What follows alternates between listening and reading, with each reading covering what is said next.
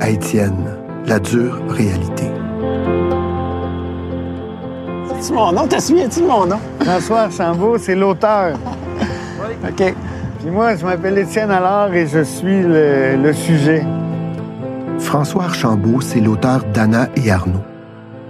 Il s'agit d'une adaptation du roman de Francine Ruel intitulé Anna et l'enfant vieillard.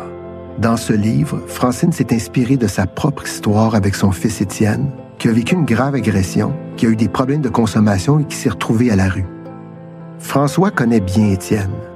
Il l'a rencontré plusieurs fois pour qu'il raconte son histoire.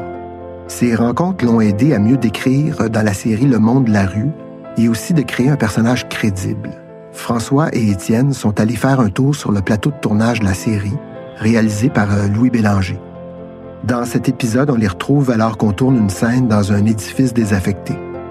Étienne et François discutent ensuite de cette série très attendue. Vous allez voir, il y a une belle complicité et une belle confiance qui s'est établie entre les deux. Yes.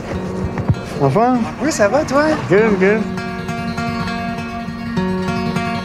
Hey, on s'est, on s'est vu quoi, Au quinzaine moins, au moins, au moins 15 fois, je dirais.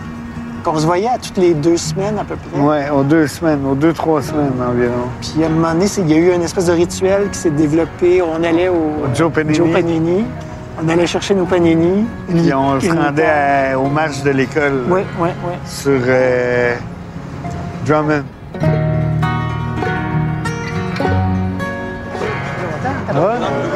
Allô, Louis? Ça va bien? Enchanté. Enchanté. Salut. C'est Max. Salut, Max. Très cool que tu sois là. Tu sais, quand je te disais notre gang dans la rue, Ouais, ouais, ouais, euh, vous faites bien ça. là.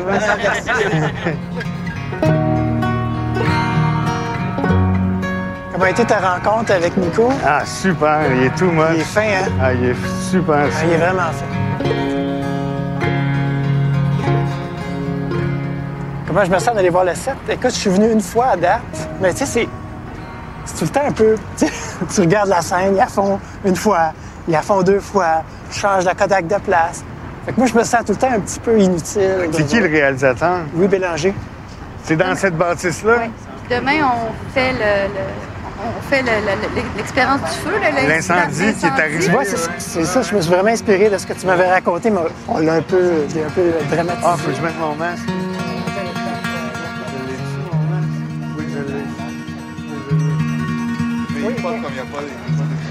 Étienne. Allô, ça va bien? Oui, moi c'est Véronique. Enchantée, Véronique. Bienvenue. Merci. Et c'est ici que ça se passe? Bonjour les invités. Fait que c'est ça, on est la nuit dans, le- dans le. dans Bonjour la les invités. Allô, allô, je vois pas très bien. Bonjour. Venez vous asseoir, le moniteur est là. Oui, OK. On va... Jérôme, je te présente Étienne, Bonjour, Jérôme. Enchanté. directeur photo. C'est lui qui Super, J'ai va. entendu des, des C'est bons commentaires. que tout toi. passe. OK. Oui, OK. Euh, je prendre la petite chaise, Étienne. Je te laisse la chaise de, de réalisateur.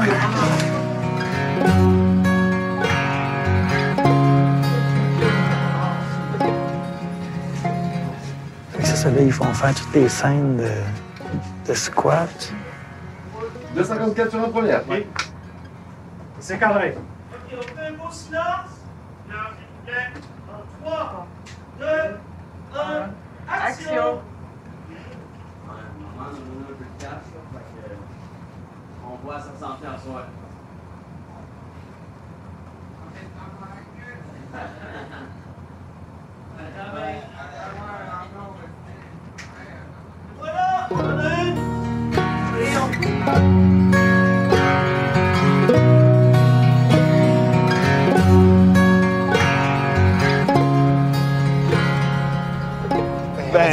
a vu une scène, on a vu une petite scène, mais c'est surtout qu'on étouffait. Là. Moi, j'étouffais, en tout cas. Ouais, derrière les moniteurs.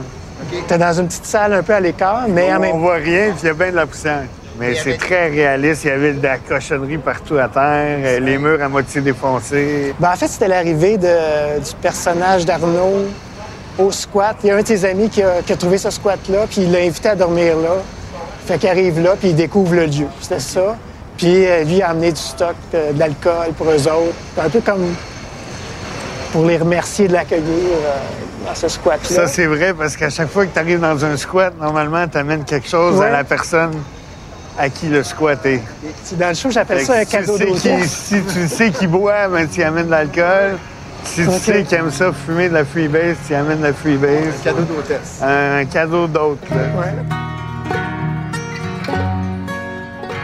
En fait, moi, quand j'ai été approché pour écrire cette série-là, j'avais lu le roman de Francine.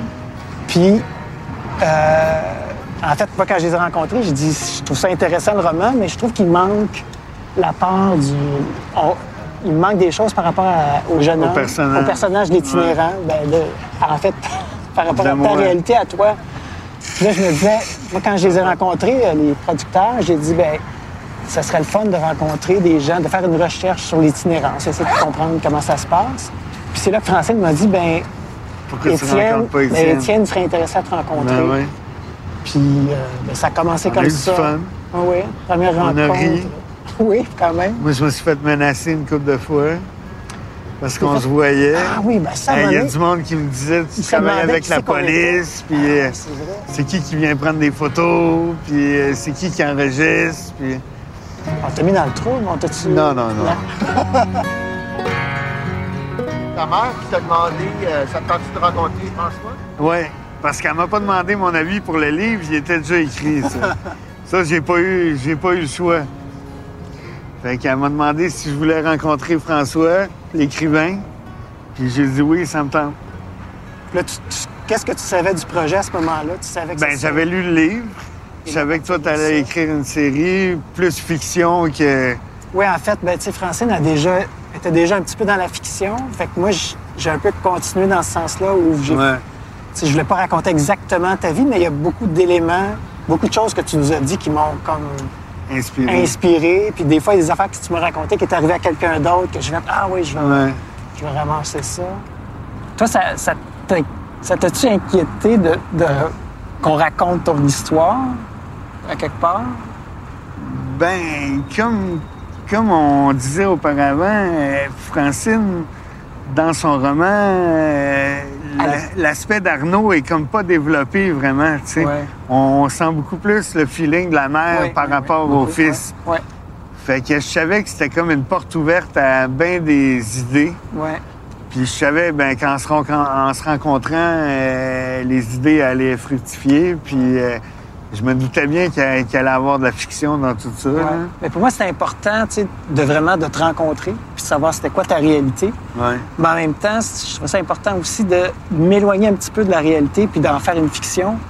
euh, un peu pour prendre des libertés, mais aussi pour protéger ton histoire intime. Il y a des affaires que je me disais, ben ça, j'ai j'ai pas envie de raconter telle affaire ou telle Ouais. affaire.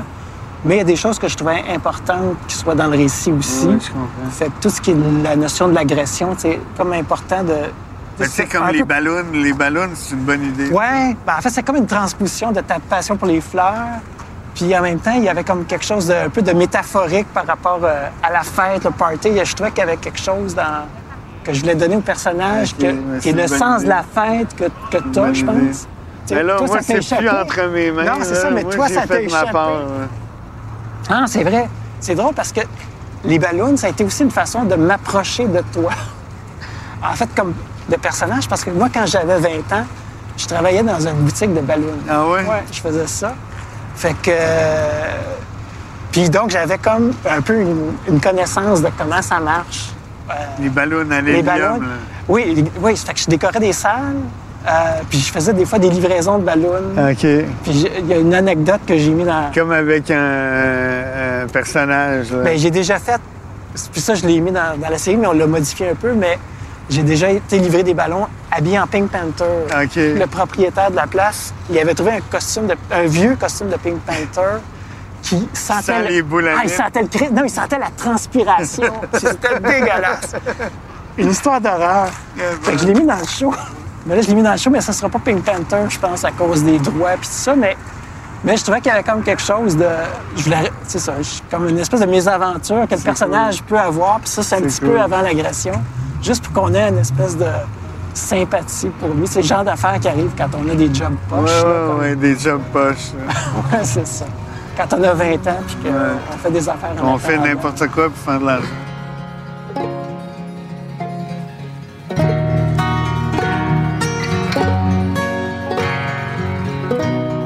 Je, tu sais, aussitôt que je t'ai rencontré, j'ai senti que tu avais une, une âme bienveillante, en fait. Ben, moi, j'aime aider le monde, tu sais. J'aime, me faire le bien. Ouais. Puis je crois au karma, fait que je pense qu'en faisant le bien, le bien va te revenir. Puis ça, ça m'a touché. Il y a quelque chose, c'est comme si c'était aussi une porte d'entrée dans, dans le personnage d'Arnaud que j'ai créé, mais c'est une part de toi qui est là dans le personnage, puis qui est importante. Puis pour moi, c'est c'est l'humanité, en fait, de dire, ben parce que Ça va être un itinérant, oui, c'est c'est ça. un humain. C'est un, un humain, puis Ouais, qui c'est un humain comme tout le monde. Puis que qui ses a journées difficiles, ses journées- Exactement. ses journées euh, meilleures, puis en même temps, qui, qui se soucie des autres. Moi, je trouvais ça touchant d'avoir quelqu'un qui est dans la rue puis qui se soucie du bonheur des autres. Puis ça, je trouve ça, euh, je trouve ça super important parce que on a des fois l'image que ah, l'itinérant, il, il va juste penser à lui, à sa survie, tout ça. Puis je me disais, ah non, ça nous ramène à... Non, il y a une espèce de solidarité Non, il y a des beaux personnages dans la rue. Moi, j'ai rencontré plein de beaux personnages. Ben, moi aussi, j'en rencontre souvent. Souvent, je, tu sais, je m'arrête puis je, même plus qu'avant parce que Ouais. depuis que je te connais, je les vois plus. Puis j'ai comme le goût de leur parler aussi un peu. Mais quand, quand mettons, quand on, on a commencé à travailler ensemble, Ouais.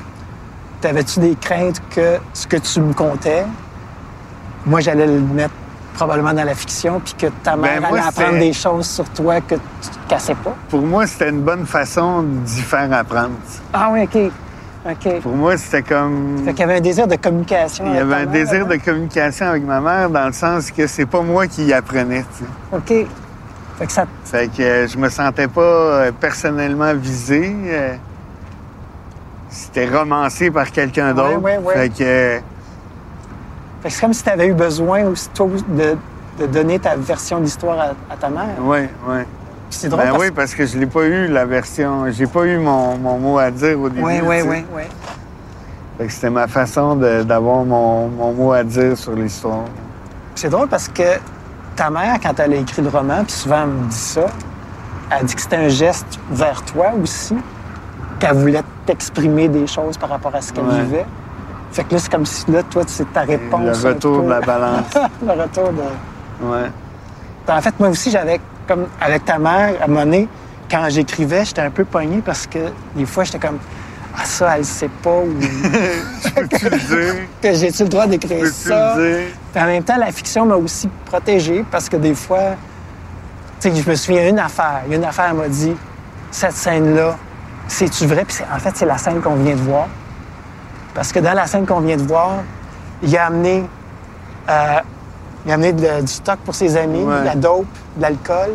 Puis dans, dans l'épisode, c'est sa mère qui a donné de l'argent pour qu'il s'achète un téléphone. Puis finalement, il décide à la place de prendre ça, cet c'est pas argent. vrai. Ben, c'est ça que j'ai dit. J'ai dit ça, c'est pas vrai, ça, c'est inventé. Ça, c'est pas vrai. Mais c'est là, mais ça, ça l'a comme.